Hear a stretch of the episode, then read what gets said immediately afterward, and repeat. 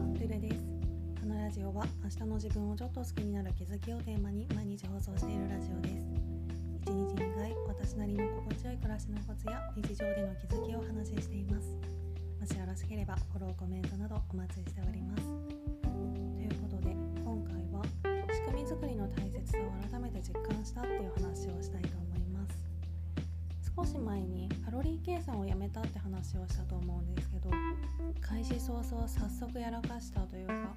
計算するまでもなく大幅にカロリーオーバーしてその日は休日だったんですけどそもそも定期的に来る人間を辞めたい衝動に駆られていてイライラしてたっていうのがベースとしてあった上に気晴らししようと普段あんまり行かないスーパーに行ったらなんか普段行くスーパーには売ってないような珍しいものがたくさん売ってて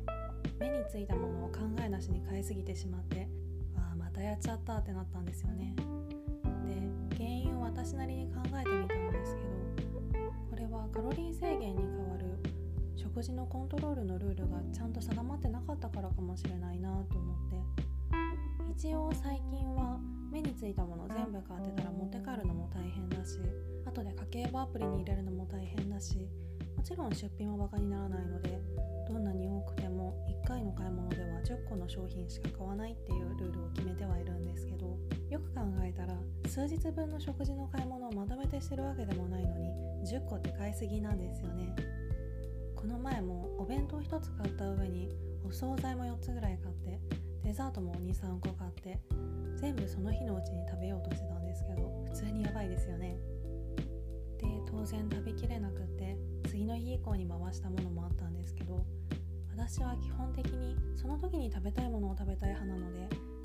があるせいでその時に食べたいものが食べられないっていうのは地味にストレスがかなり大きくてここにもちゃんとした仕組みを作らないとなと思いました。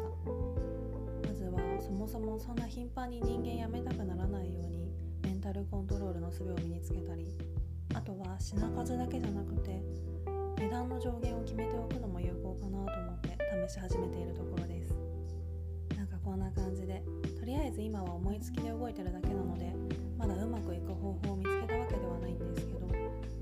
かじめ大きく脱線しないように仕組みを作っておくので大事だなと改めて思ったので今回はそんな話をしてみました。レーダーでの質問感想も絶賛募集中ですので是非お気軽にいただけたら嬉しいです。それではまた次の放送でお会いしましょう。